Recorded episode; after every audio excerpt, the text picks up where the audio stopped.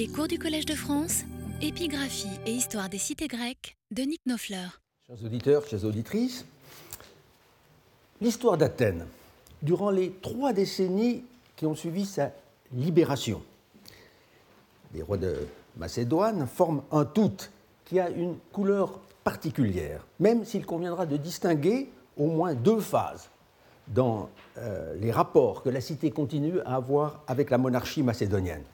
Cette période est en effet dominée par la conviction chez les principaux acteurs de la vie politique que l'intérêt d'Athènes est désormais de se tenir à l'écart non seulement de toute entreprise impérialiste, mais aussi de toute alliance aventureuse. On avait déjà examiné certains aspects de cette politique de neutralité, très nouvelle, assurément, assez surprenante même, au vu des actions accomplies autrefois par un État qui avait eu d'immenses ambitions euh, politiques et qui naguère encore proclamait volontiers sa vocation à mener à la tête de tous les Grecs le combat de la liberté contre les despotes de toute origine. Où était donc passé l'idéal qui soutenait, 40 ans plus tôt, la fière déclaration euh, de, guerre lancée contre le roi de Macédoine par l'Athénien Crémonides. Est-ce à l'unanimité, sans état d'âme, sous la pression de la nécessité, que les Athéniens avaient adopté cette nouvelle ligne de conduite? Dans quelle mesure faut-il donner raison à Polybe quand dans un célèbre passage du livre 5, dont vous avez la traduction dans votre dossier, il s'en prend aux Athéniens et surtout à leur chef qui aurait amené la cité à se désintéresser des affaires grecques? Et à s'aplatir devant tous les rois.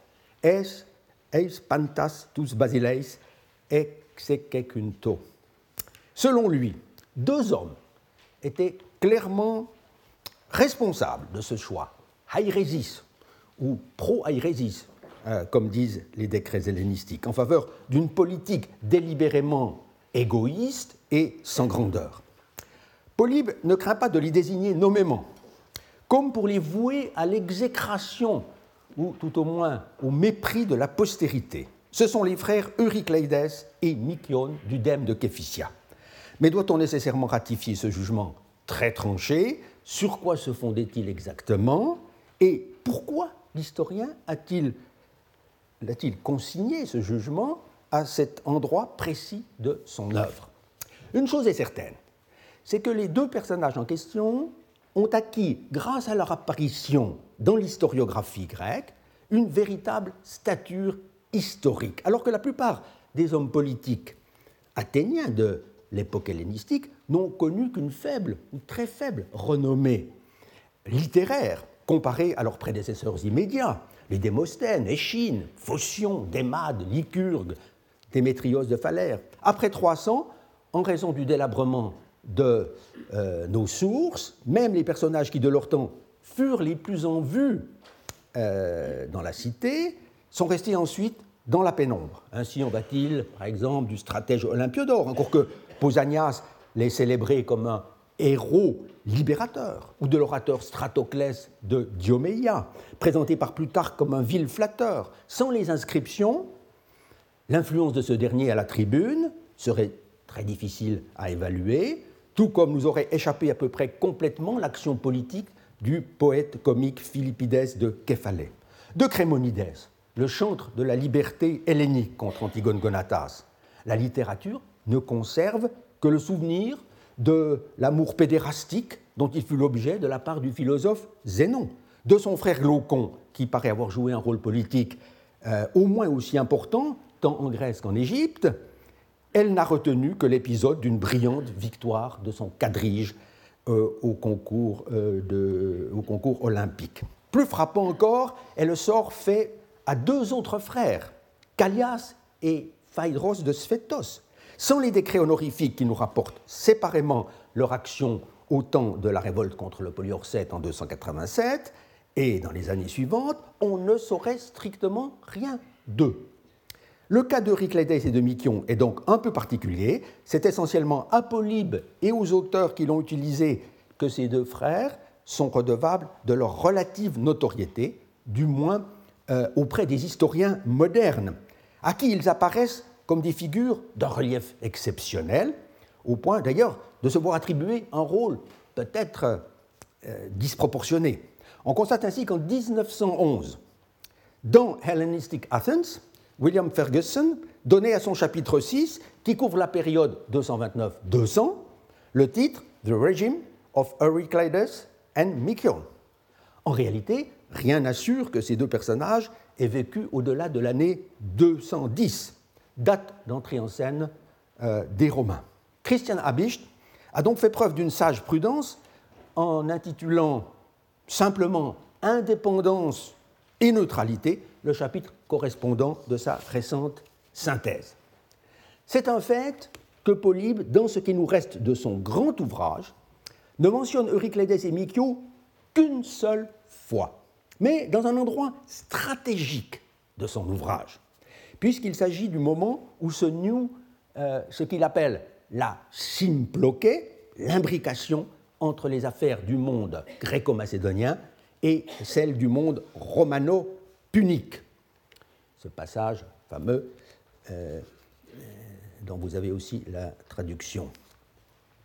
Et cela, donc, euh, en, 217, au lendemain de deux événements euh, majeurs, d'un côté la paix de nos pactes, conclue entre le roi Philippe V et les Étoliens, et qui met un terme à la guerre dite des Alliés, guerre de quatre ans, de l'autre, la retentissante défaite des Romains au lac Trasimène devant Hannibal. Sans parler de ce qui, au témoignage de Polybe lui-même, se passait euh, en Asie mineure et en Égypte. Certes, il n'est pas interdit de penser que les noms d'Euryclédès et de Mykion apparaissaient sous sa plume en d'autres occasions encore. Car à partir du livre 6, consacré, on le sait, à la description de la constitution romaine euh, pour euh, montrer, euh, expliquer ainsi la victoire finale des Romains, les histoires sont conservées sous la forme d'extraits seulement. Il y a donc des lacunes, et parfois considérables. On a pu s'étonner en particulier de ne pas trouver mention des deux hommes politiques dans un autre euh, passage, livre 8, où Polybe fait état de la mort du chef achéen Aratos en 213, à la suite d'un empoisonnement commandité par le roi Philippe V. Du moins, l'historien était-il convaincu de la réalité de cet assassinat à distance Car Euryclédès et Mykione étaient parfois rangés eux aussi au nombre des victimes du roi de Macédoine. C'est ainsi que Pausanias, évoquant au second livre de euh, sa périégèse, euh, la carrière justement glorieuse euh, d'Aratos et sa mort suspecte, écrit qu'un sort semblable fut réservé par Philippe, Philippoi Homoia Eirgaste, à ces deux Athéniens, qui, ajoute-t-il, étaient l'un et l'autre des orateurs, rhétores, jouissant d'un certain ascendant sur le peuple, ou apitanoi toi demoi, ce qui, évidemment, est une litote. Le silence de Polybe pourrait donc s'expliquer ici, pense-t-on, par une lacune accidentelle de son texte, qui aurait fait disparaître le nom euh, d'Eurycleides, en tout cas. C'est la position adoptée en particulier par l'excellent connaisseur de Polybe qui était Frank Woolbank dans son commentary euh, qui fait autorité. Dès lors, on ne pourrait tirer aucun argument du silence euh, de Polybe qui serait purement fortuit accidentel. C'est possible. On peut douter cependant, me semble-t-il, que l'historien achéen est tenu à faire mention, en pareil contexte, d'Euryclédès et de Mykion. Pourquoi? C'est que la rumeur d'empoisonnement, dans ce cas, avait encore beaucoup moins de fondement que pour le vieil Aratos de Sicyone. Elle ne devait sans doute sa naissance qu'à une vague analogie de situations, ces personnages ayant dû mourir à peu près au même âge et vers la même époque, pas beaucoup euh, après 210. Mais ce qui plaide décidément contre l'hypothèse d'une mention d'Euryclédès et de Mykion dans ce passage, c'est que Polybe, euh, on l'a vu, n'avait que dédain pour ces deux Athéniens. Or, en les présentant tous deux comme les victimes du roi de Philippe, au même titre qu'Aratos, n'aurait-il pas contribué à réhabiliter in extremis leur mémoire, alors qu'il les jugeait coupables d'avoir, 15 ans plus tôt, euh, abandonné Aratos, livré les Achéens euh, à la Macédoine Le plus probable, donc, c'est que Polybe a bel et bien fait silence sur le moment et la cause de leur disparition. On constate en tout cas que Plutarque ne souffle mot, lui non plus, dans sa vie d'Aratos, de leur prétendu empoisonnement, quant au chapitre 41, euh, pardon, au chapitre 52, euh, il évoque la mort de son héros, donc d'Aratos, au terme d'une maladie qui, à ses yeux, ne laissait pas d'être très euh, suspecte. Or, le silence de cet auteur semble tout à fait significatif, puisque par ailleurs, Plutarque reprend à son compte l'accusation lancée par Polybe, ça au chapitre 41, à qui est imputé, euh, euh contre ces deux euh, hommes politiques athéniens, à qui est imputé la responsabilité d'avoir été à l'origine du refus athénien de soutenir les Achéens en grand péril. Ce sont eux, écrit-il, qui ont empêché Athènes, favorable à leur cause, en considération d'Aratos, hein, ten Athénaïon Pauline, carititu aratu, protumon usan, diécolusan. Diécolusan, on notera au passage que le composé diacoluène a très souvent dans les textes ce sens spécial d'empêcher euh, la réalisation d'une action utile, bénéfique. Donc, mettre les bâtons dans les roues. Plutarque était ainsi du même avis exactement que Polybe. Mais alors dira-t-on, comment se fait-il que Pausanias, lui, euh, écrivant encore après Plutarque, ait eu connaissance d'une rumeur sur la mort d'Euriclédès et de Mykion, si Polybe ne l'avait pas rapporté non plus La réponse est qu'il a dû en trouver mention dans une source étrangère à la tradition achéenne et polybienne. De fait, je crois avoir montré dans un mémoire de 2004 que Pausanias n'a fait aucun usage de l'œuvre de Polybe euh, dans ses euh, premiers livres, avant d'avoir rédigé euh, son livre 7 sur l'Achaïe et son livre 8 sur l'Arcadie, patrie justement de l'historien de Mégalépolis. La source utilisée au livre 2 est donc forcément différente et elle a bien des chances de pouvoir être identifiée à cette œuvre largement perdue, mais importante, qu'était l'histoire de l'Athénien Philarque, aussi hostile à Aratos qu'au roi de Macédoine. Car cet auteur, décédé lui-même sans doute dans les dernières années du IIIe siècle avant Jésus-Christ, avait nécessairement fait une place importante à Eurycleides et Mykion, ses deux illustres compatriotes, et cela à tout le moins dans son récit des années 220, dont on a l'écho très précis euh, encore dans plus d'un passage des vies de Plutarque, vie d'Aratos, vie de Cléomène. Si donc, on le voit bien, les sources littéraires peuvent apporter un petit nombre d'éléments à la connaissance de nos deux personnages, en témoignant à tout le moins de leur euh, indiscutable notoriété, c'est ailleurs que chez les historiens anciens qu'il faut aller chercher des renseignements plus détaillés, plus exacts sur leur carrière politique. L'essentiel, en réalité, de nos connaissances vient des inscriptions et surtout d'un décret honorifique pour Eurycleides, émanant à coup sûr du Conseil et du peuple d'Athènes. Mais rappelons au préalable, car ce n'est pas négligeable du tout, ce qu'apportent les autres documents attiques relatifs aux deux frères. En tête de liste se trouve la grande souscription publique, grande souscription publique, Épidosis, euh, ou, euh, on verra, de l'arcontat de Diomédon, connu depuis plus d'un siècle, où Euryclédès, fils de Mykion, vous le voyez, euh, apparaît très en évidence au sommet de la stèle en tant que trésorier des fonds militaires. Tamiaston stratiotikon, Eurycleides, Mykionos, Képhysios. Cette magistrature financière était importante, ne pouvait certainement pas être assumée avant l'âge de 30 ans au minimum. D'autre part, avec son frère Mykione, il figure parmi les tout premiers souscripteurs de la liste. Euh, donc, à la fois les plus empressés et les plus euh, généreux. Or, le document dans son ensemble date des années 240. Pendant longtemps, on a hésité entre plusieurs possibilités 247, puis 244, cette dernière date paraissant pouvoir euh, expliquer très bien la situation critique dont témoigne l'épidosis elle-même, on l'avait vu l'an dernier. Mais des raisons contraignantes ont depuis peu amené les spécialistes à remonter l'arconta de Diomédon de 4 ans pour lui attribuer euh, l'année 248-7, dans un contexte politique différent, mais non moins troublé. Ce déplacement n'est pas sans conséquence pour la carrière du futur leader de la République athénienne, puisque cela signifie qu'en 229, au moment de la libération d'Athènes, Euryclédès était tout sauf un jeune homme et n'avait certainement rien d'un révolutionnaire. Une deuxième inscription parle du reste exactement dans le même sens. On connaît en effet depuis 1923 un remarquable décret d'une association d'adorateurs de la déesse de Bendis qui honore les épimélètes successives de ce Thiasos, de cette association, et fournit, dans un ordre chronologique souvent étudié, la mention d'une demi-douzaine d'archontes de euh, ce temps.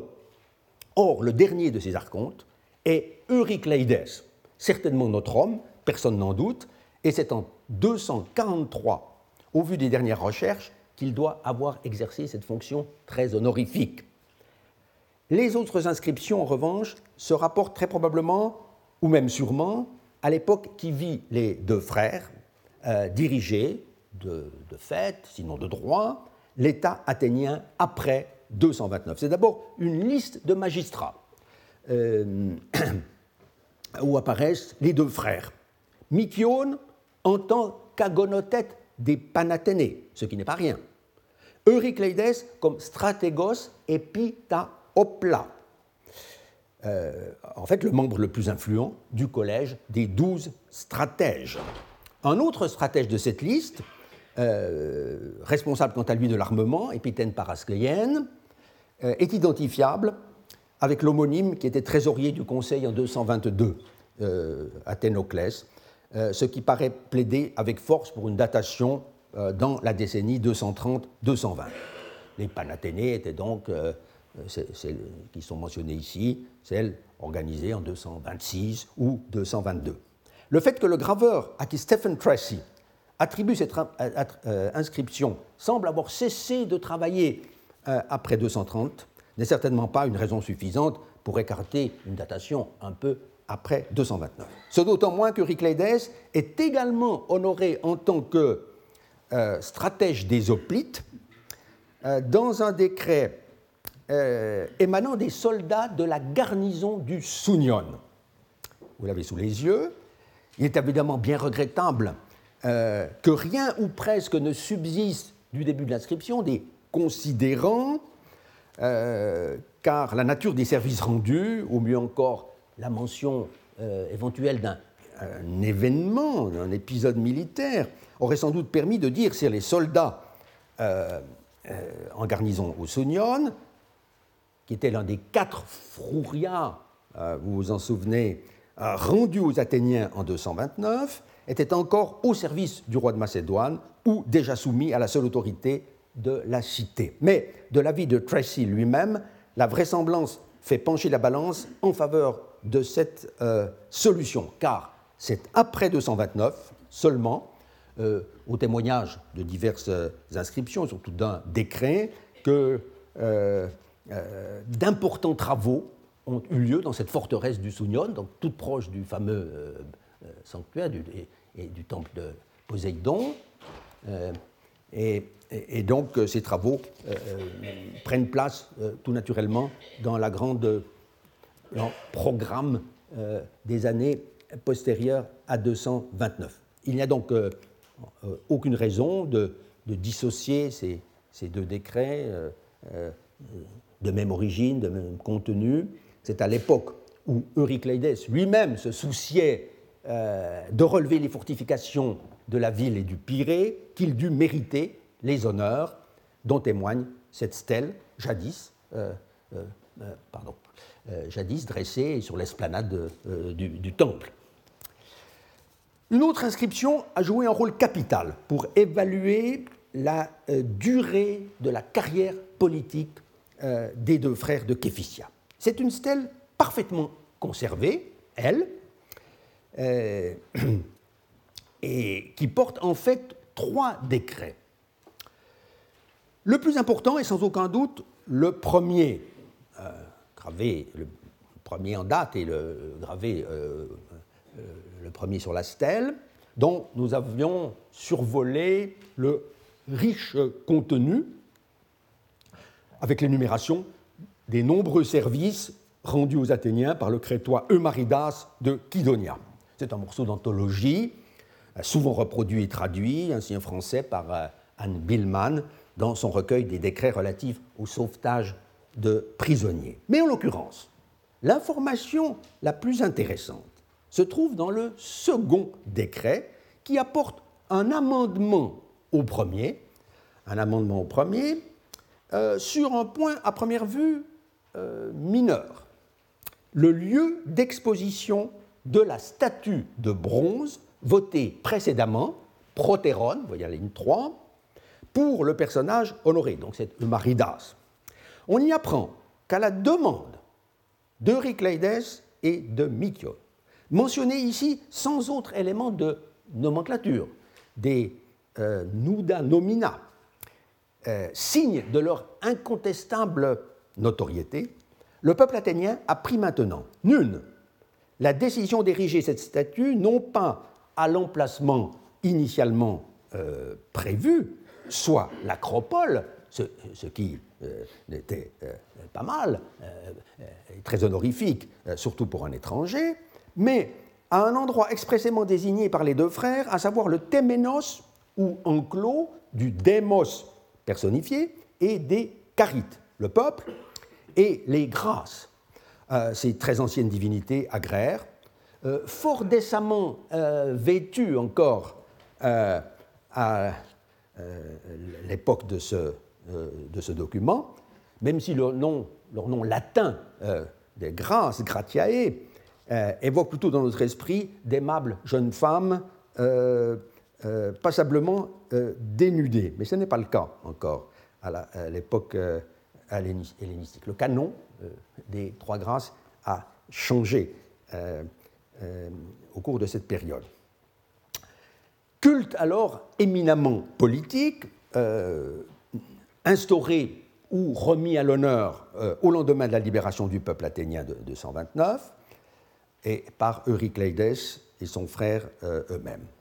Et pendant des générations, le prêtre de ces divinités fut toujours choisi parmi les descendants directs d'Eurycleides. En témoigne précisément cette monnaie athénienne de l'an 122 euh, 1, euh, pardon, où Eurycleides, décidément très mobile, euh, avec euh, euh, un collègue, signe comme monétaire l'émission, là, sur le revers gauche, et y inscrit les trois grâces. Les trois grâces, tout, un tout petit comme symbole de cette émission de tétradrachme athénien. Car ce culte des trois grâces était en quelque sorte monopolisé par la famille, cette famille que l'on suit très bien pendant plusieurs générations. Euh, c'est une des familles les plus en vue d'Athènes à la basse époque hellénistique. La documentation qui s'y rapporte s'est encore enrichie en 2006 et 2010, mais euh, je n'en parlerai pas euh, pour le moment.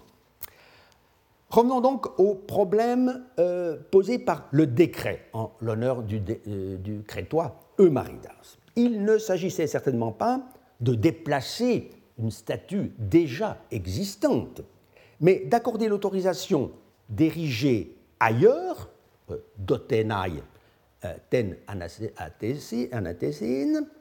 la statue qui jusque-là avait dû rester à l'état de commande euh, dans l'atelier du bronzier. De fait, bien des années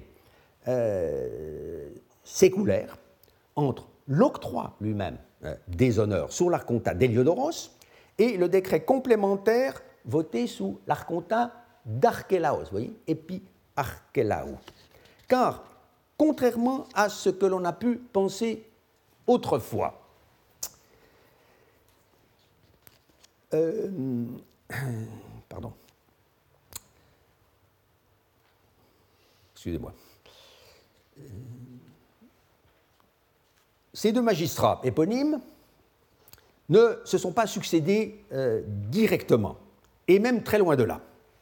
Il est bien établi, en effet, que Héliodoros occupe cette position en 229-8, tout le monde est d'accord là-dessus, sauf qu'aujourd'hui on le date plutôt de 228 9, Orarkelaos ne peut pas être introduit dans cette liste en dépit des efforts déployés par les épigraphistes américains en particulier euh, pour le mettre en 222 ans, euh, en réduisant, si vous voulez, à une demi-douzaine d'années l'intervalle euh, entre Héliodoros et celui de, d'Archélaos. De fait, Christian Habicht a pu montrer dès 1982 que cet archonte Archélaos devait en réalité venir occuper en 212 1, ou aujourd'hui pense-t-on 211 0, euh, une place qui était jusqu'alors indûment euh, occupée par un archonte en réalité plus tardif. Tout cela peut paraître bien technique, mais ce petit chambardement chronologique a des conséquences historiques dont même les spécialistes n'ont pas encore pris, je crois, euh, toute la mesure. La première conclusion à tirer de la nouvelle datation d'Archélaos tombe sous le sens. C'est qu'au mois d'Antesterion de son archontat, c'est-à-dire au printemps 211 ou mieux 210, en fonction de ce léger abaissement de la chronologie euh, euh, attique, tout récemment établie, Eurycleides et Mykion, les deux vétérans de la politique athénienne, pensez, ils avaient commencé dans les années 240, étaient non seulement toujours vivants, mais toujours aussi influents auprès de leurs concitoyens. Mais comment rendre compte alors du très long délai écoulé entre le vote des honneurs euh, à Eumaridas, dans l'euphorie consécutive à la libération de 229, puisque nous sommes sous Héliodoros en 229-228, euh, et euh, la décision prise 18 ans plus tard d'exposer la statue non plus sur l'acropole, mais dans le sanctuaire du Démos et des Carites, c'est-à-dire en bordure de l'agora, avec la stèle gravée pour l'occasion. Il faut nécessairement penser, mais l'hypothèse certes rien d'audacieux, que les caisses de l'État étaient vides. Non seulement à cause de la rançon de 150 talents, somme considérable, euh, qu'il avait fallu verser à l'ancien euh, commandant Diogènes en guise de rançon, donc euh, euh, pour, la libération, mais en raison aussi des dépenses militaires faites alors dans l'urgence pour prévenir toute tentative de reconquête macédonienne. Et si dans l'hiver 211-10, il parut opportun de ne plus différer la réalisation de la statue octroyée à ce grand bienfaiteur, c'est que celui-ci, visiblement, continuait à manifester ses bonnes dispositions à l'égard d'Athènes, tas creas as pareketai, dit en effet le second décret, les services qu'il rend donc, au présent, en mettant d'ailleurs ces mots expressément dans la bouche d'Euryclédès et de Mykion, en guise de justification. Mais le fait même que les deux frères aient pu ainsi imposer le choix du lieu d'exposition.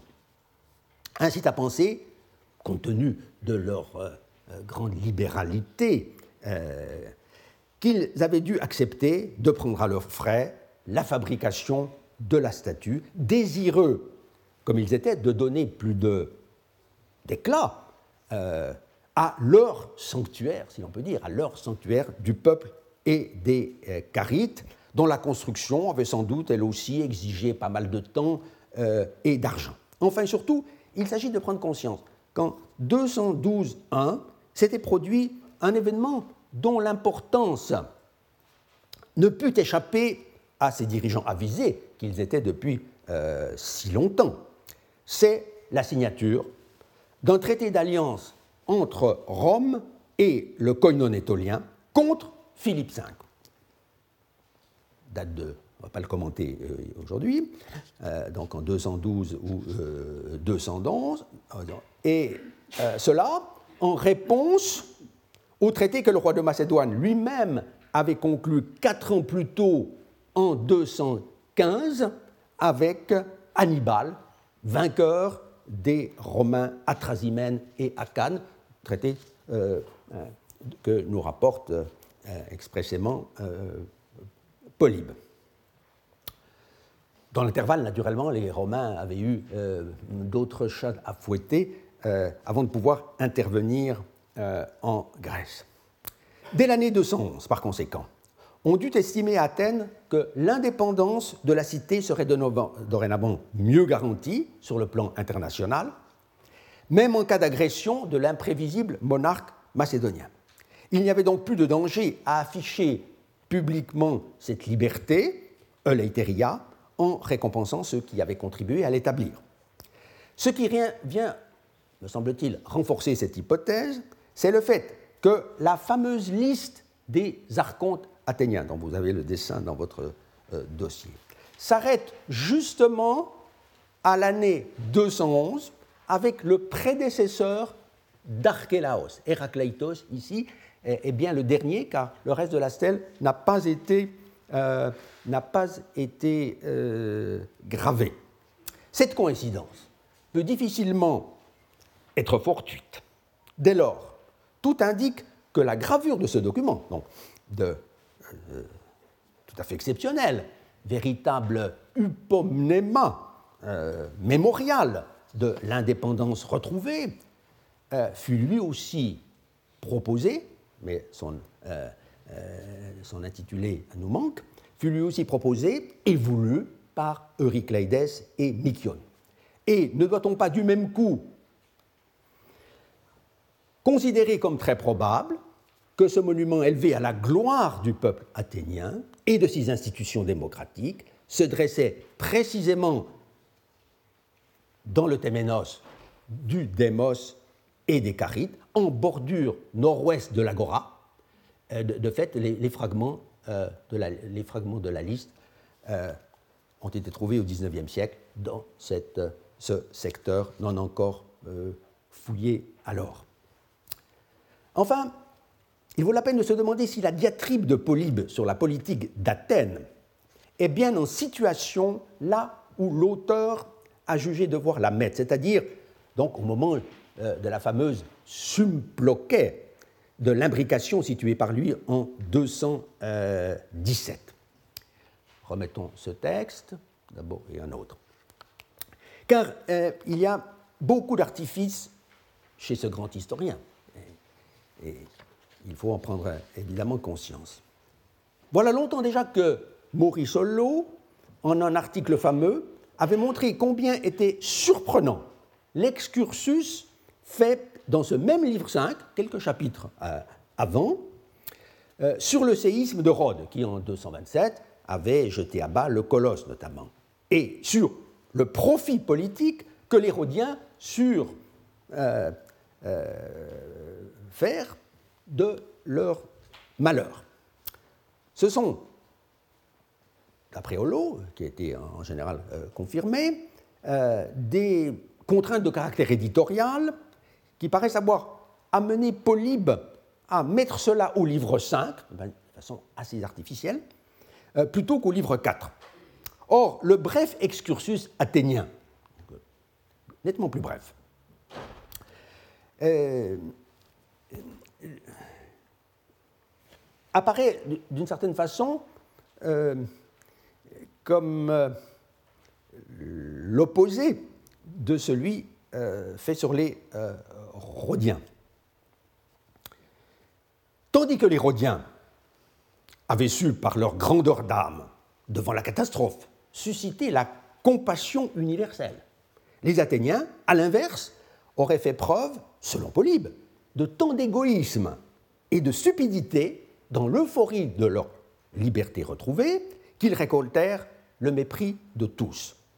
Mais il paraît temps d'observer cette réflexion, encore une fois, fondée ou non, n'a point sa place dans le récit de la conjoncture exceptionnelle de l'année 217. Tout au contraire, et bien qu'on ait tenté de justifier la chose en rapportant à 217 des événements en réalité nettement antérieurs, le lecteur peut se montrer surpris que soit mentionné seulement ici le prétendu aplatissement des Athéniens devant Ptolémée et Vergète, puisque les honneurs rendus à ce roi, mort du reste en 221, euh, remontaient à 224 ou 223, et que son successeur, le très jeune Ptolémée IV, n'avait en 217 euh, ni la volonté ni le moyen euh, de prolonger les efforts paternels en direction d'Athènes.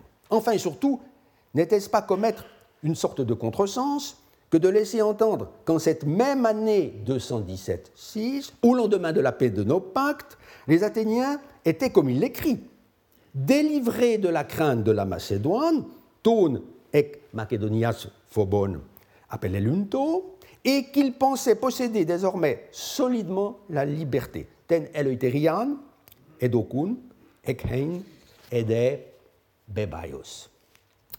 Car en réalité, leur crainte devait être alors des plus vives, puisque le roi Philippe, qui leur était foncièrement hostile, apparaissait aux yeux de tous comme le véritable vainqueur euh, de la guerre à laquelle on venait de mettre un terme. Dès ce moment, les Athéniens pouvaient donc redouter un accroissement de la pression sur leur cité, et plus encore quand on apprit que ce roi avait conclu, on l'a vu, euh, une alliance avec Hannibal, et qu'il avait donc les mains libres en Grèce, sans aucun risque de voir intervenir ni les Romains en Illyrie, euh, ni davantage Ptolémée IV en but à une attaque du roi Séleucide en euh, Égypte même. La liberté d'Athènes était donc alors plus fragile que jamais. Personne ne se serait aventuré à la juger solide, bébaios, comme le fait étrangement Polybe. Les Athéniens avaient tout intérêt à faire profil bas, euh, comme ils l'avaient déjà montré d'ailleurs l'année précédente, en refusant l'asile politique aux Macédoniens, à un officier macédonien, Mégaléas, qui était en rupture de banc.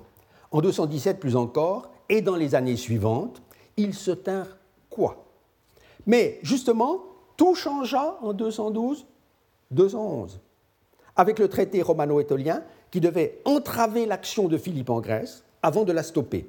Désormais Athènes, par la voix de ses dirigeants politiques, osait manifester publiquement son indépendance et sa liberté.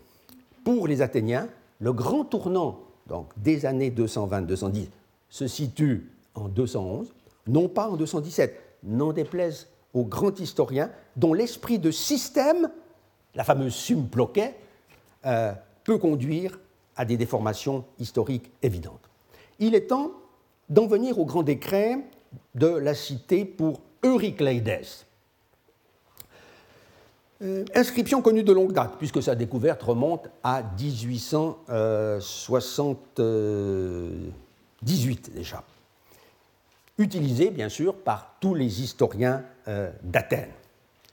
Vous vous souvenez peut-être, mais vous seriez excusable d'avoir oublié, euh, que nous avions déjà fait un examen rapide de ce décret euh, dans sa version traditionnelle, euh, celle de 1916, IG 22 834, en faisant alors état déjà d'une étude approfondie que lui avait consacrée Christian Habicht, dans, non pas dans son ouvrage de synthèse, mais dans ses Studien de 1916.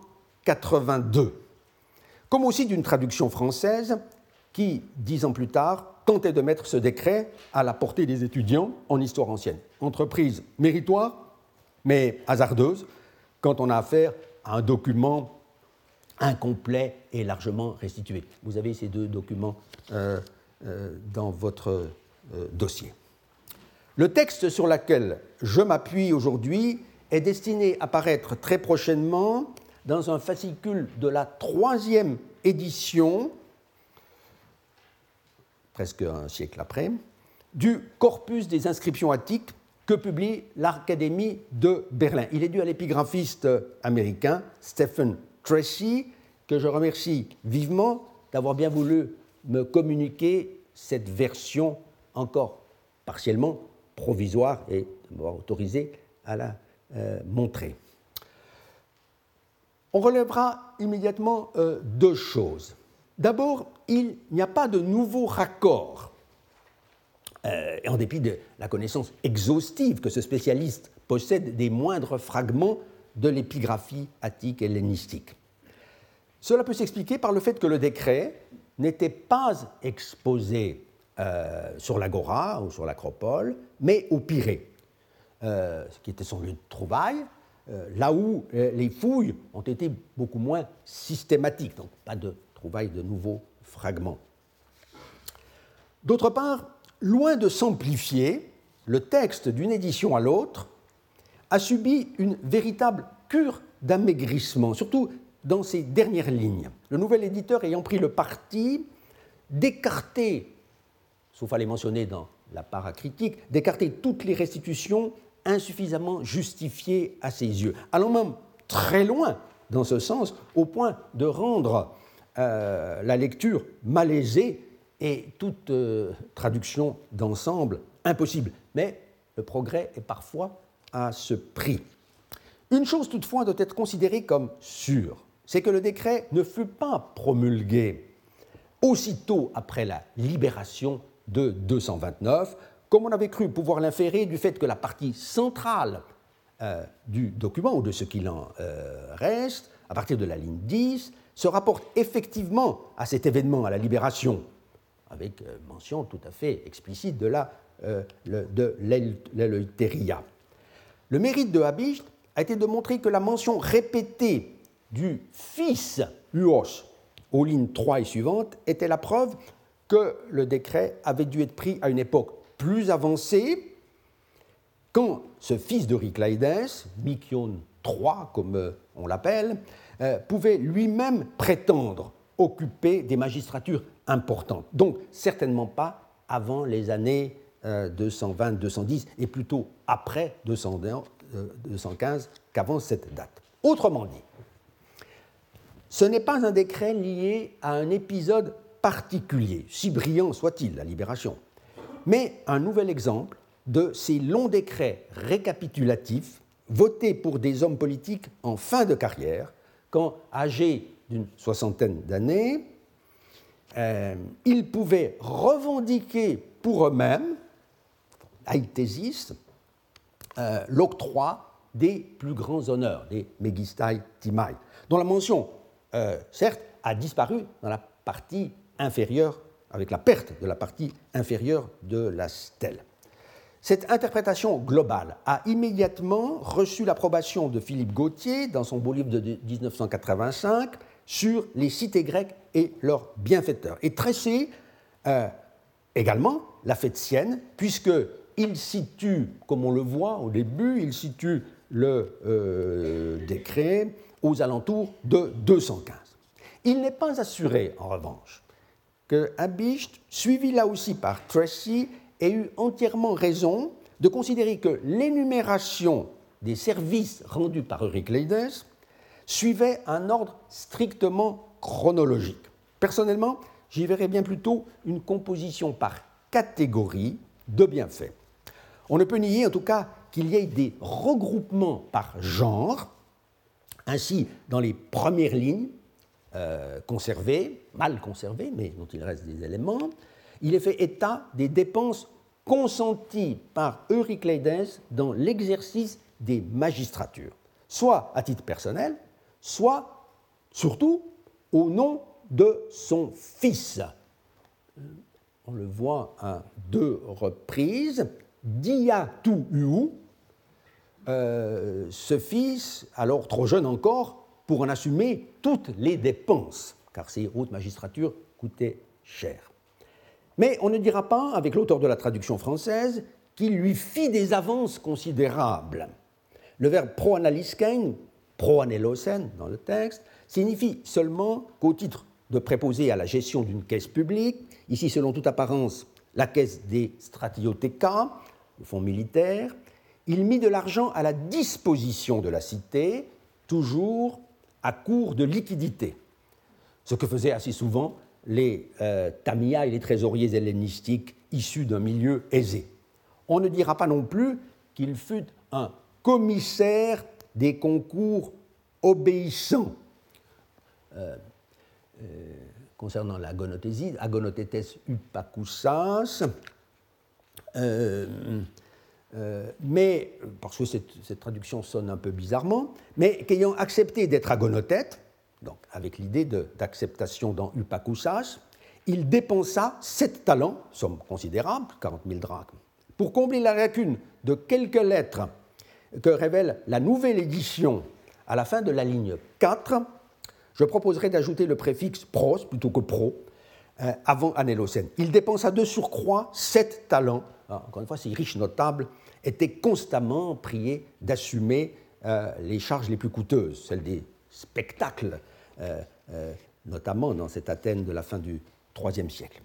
De fait, Eurycleides, non content d'avoir exercé l'agonothésie en son nom propre, l'exerça une nouvelle fois, Paline, en donnant son fils, ton uon douce. Euh, euh, l'expression bizarre, euh, presque évangélique, et, pourrait sembler suspecte, mais elle s'explique, je crois, par référence à une tournure qui, elle, est bien attestée dans les inscriptions de cette fin du IIIe siècle, c'est eauton d'Idonai, se donner soi-même à telle ou telle tâche. Ainsi, dans des, ambassades, Presbeias, dans un décret de Ramnonte euh, récemment publié, et datant lui aussi des environs de 215, ou pour l'intérêt commun, Eisten Koinen Kreyan, dans un décret d'Athènes honorant, euh, on l'avait vu euh, en 225, l'ambassadeur Pritanis de Charistos. Ici, compte tenu de la place disponible, on peut se contenter d'écrire, avec les anciens éditeurs, Eis tauten ten epimeleian, pour cette, ou peut-être mieux pour la même tauten, euh, euh, charge, c'est-à-dire pour la gonothésie, avec, une fois encore, un gros surcroît de dépenses par rapport aux sommes euh, qui étaient allouées par la cité pour telle euh, pour cette euh, magistrature. Prosanelocan, uk oliga cremata, ajouta un montant non négligeable. Plus remarquable encore est le versement sous forme de prêt ou d'avance de fonds, comme le suggère le verbe restitué à la ligne 8, accepté par euh, Tracy, porissas, dont Eurycleides s'acquitta en vue d'une remise en train de l'agriculture attique. La campagne était délaissée et en friche. Euh, donc il y a une notation tout à fait intéressante. Euh, Argu kai asporu uses tes coras, et cela à cause des guerres, Yatus Polemus. Euh, et, Euryclédès euh, entreprend une remise en, activité. On a songé tout naturellement, pour ces guerres, aux conflits qui précédèrent la libération c'est-à-dire la guerre dite démétriaque entre 239 et 229. Mais maintenant que le décret euh, s'avère dater seulement des environs de 215-210, il ne faudrait pas exclure du tout que ces polémoïs soient en réalité, même si Athènes, tout au long de cette guerre des alliés, euh, euh pu rester neutre, soit donc le Simachikos polémos, de tout, en tout cas, ce qui est sûr, qui avait sévi pendant quatre ans entre 220 et 217. Euh, euh, euh, car rien n'assure en réalité qu'Athènes ait, pu, dans l'isolement très dangereux où l'avait conduit, où sa, sa politique, ait pu se tenir à l'abri d'incursions des Étoliens euh, ou du roi macédonien. En tout cas, il y a longtemps que cette phrase, très remarquable et, qui est un, peu un unicum dans, l'épigraphie, a été rapprochée d'un passage de Polybe, toujours dans ce livre 5, chapitre 106, pratiquement à côté du, de l'excursus athénien, où est évoquée la désolation du Péloponnèse en 217, euh, au lendemain précisément de la paix de Nopa, car, euh, dit l'historien, on s'empressa de reconstituer les fortunes privées, de cultiver la terre, ten Koran, et de rétablir les sacrifices et les fêtes traditionnelles, Tuziai et Panegurais, lesquels étaient presque tombés dans l'oubli.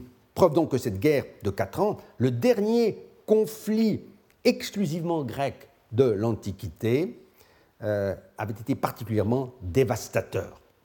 Or, même en Attique, encore une fois, l'insécurité continua à régner euh, après cette guerre. On en a l'indice dans un beau décret euh, des garnisaires de Ramnonte, honorant un haut magistrat de souche locale, le stratège Théotimos, qui avait la responsabilité du secteur côtier de la Paralia, euh, sous l'arcontat de Dioclès, 215, ou mieux 214, euh, donc toujours au temps de Ricleides et de Mykione. Car de ce stratège, on dit qu'il a pris soin d'assurer la sécurité aux paysans, opus an georguntes ten euh, erosin, et de maintenir la, forteresse au pouvoir du peuple. Dia sozain, le terme est très révélateur, to frurion to demoi. Expression très remarquable euh, pour une prétendue euh, ou un véritable temps de paix. On y verra, euh, on verra tout à l'heure au séminaire que le décret d'Éleusis pour le stratège Demainetos ne donne pas non plus l'impression les Athéniens furent alors tout à fait à l'abri d'incursions sur leurs frontières, même s'ils cherchaient à ménager les deux camps. La partie centrale du décret pour Euryclédès est celle qui a attiré euh, le plus d'attention, parce qu'elle touche à la grande histoire. Mais je ne reviendrai pas ici sur le rôle attribué à Euryclédès euh, et à son frère dans la libération de la ville, événement dont le principal artisan euh, fut tout de même le commandant Diogénès, on l'avait vu, euh, ce que les auteurs euh, du décret d'ailleurs ne songent pas à contester, euh, ils le mentionnent nommément. En revanche, je voudrais souligner deux points en rapport avec ce qui est dit de la contribution, pardon, de la contribution d'Eurycleides à l'effort des Athéniens pour fortifier leur port, tous limenas occurose et pour réparer les murailles de la ville et du Pirée. Kaita teike tu asteos, tu pireos, euh, epeskeuiase. Entreprise de grande envergure, même si l'on paraît avoir d'emblée renoncé à la coûteuse réparation des longs murs qui reliaient traditionnellement, depuis l'époque de Périclès, la ville euh, au, Pirée et qui était euh, tombé en ruine pendant l'occupation euh, macédonienne. Eurycleides et son frère Mykione durent déployer de gros moyens, en revanche, pour restaurer les installations portuaires. On verra du reste qu'il y eut à cette date un effort pour remettre sur pied une flotte de guerre, et cela par le système de la triérarchie qui avait été abandonné apparemment depuis euh, longtemps. C'est seulement ainsi que l'on peut s'expliquer le choix du Pirée, encore une fois, comme lieu d'exposition de la stèle, au lieu de l'agora, qui eût été l'endroit, disons, le plus naturel pour un tel décret. D'autre part, il faut rappeler qu'au moins un autre bienfaiteur étranger, euh, lui, étranger, ce qui était encore plus remarquable, contribua activement euh, au financement des fortifications du port militaire de euh, Zea euh, Turcolimani. Eis ocurosin, nous dit le décret pour Apollas, tu en Zea limenos. Répond à une, une souscription.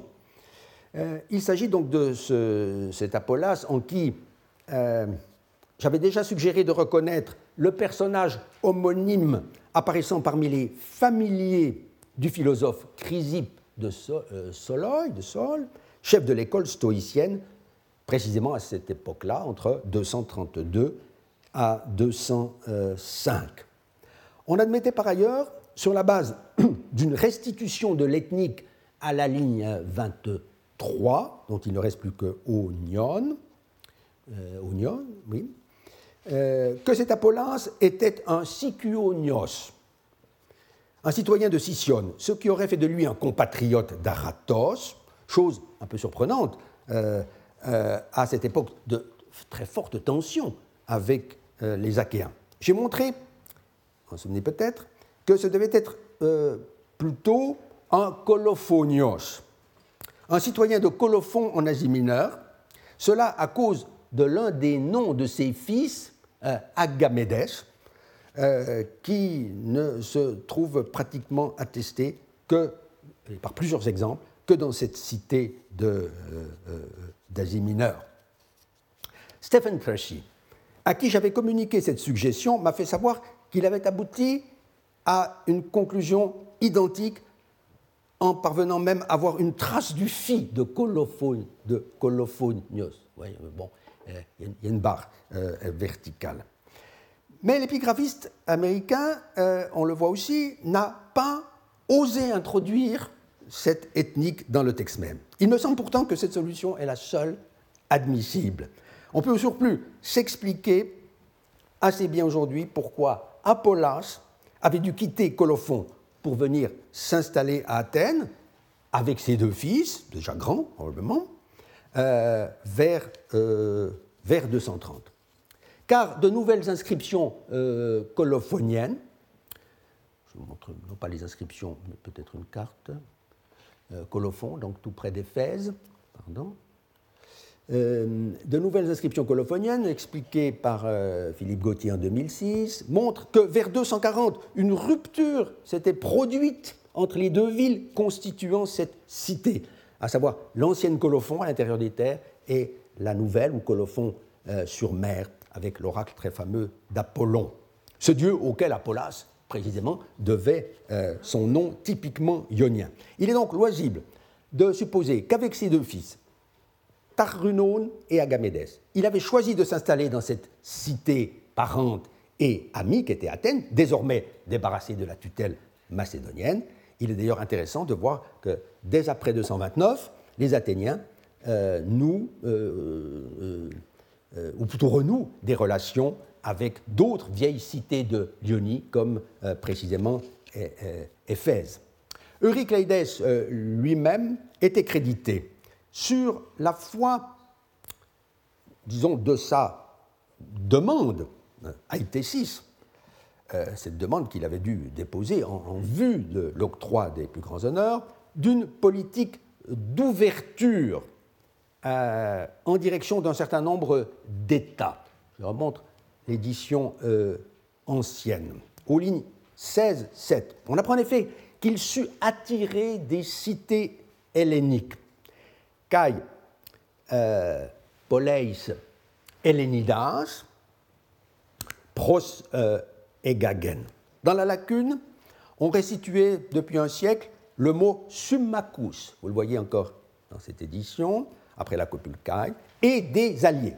Mais Habicht, euh, mettant en évidence le caractère inapproprié de cette restitution, qui associe effectivement deux termes euh, euh, ne pouvant pas être mis sur le même plan, a donc proposé en 1982 euh, d'écrire Kai Basilej, ce que le traducteur français a rendu par Il poussa les villes grecques et les rois, comme s'il y avait en grec l'article devant ces deux mots. Il est vrai que euh, Polybe lui-même, on s'en souvient, dit que les Athéniens s'aplatissaient devant tous les rois, eis tantas, tous Basileis. Aussi, Stephen Tracy est-il tenté aujourd'hui, si on reprend euh, son texte, est-il tenté, euh, même s'il n'a pas encore indiqué dans cette euh, version, d'introduire l'article tous pour combler la lacune d'environ trois lettres qui subsistent à droite.